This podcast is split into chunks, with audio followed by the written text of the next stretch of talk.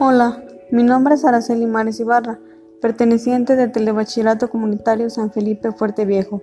Hoy les hablaré sobre si los virus están vivos y si es posible definir la vida en términos científicos.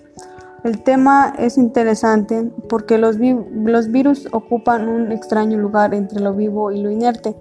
Lo que más me gustó fue que habla de los virus que cuando vamos a nadar comemos más de mil millones de ellos y que estamos inundados de ellos mismos.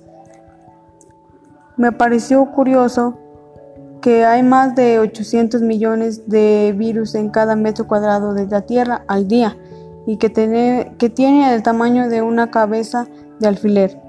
Para concluir, pienso que los, los, los virus no, no están vivos, ya que se considera que no tienen células no pueden no producen energía mediante la respiración y estos piratean las células con nuevas instrucciones genéticas.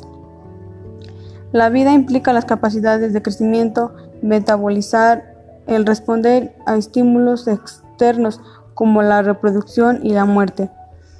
Muchas gracias por su atención. Les invito a seguirme en mi podcast. Hasta pronto.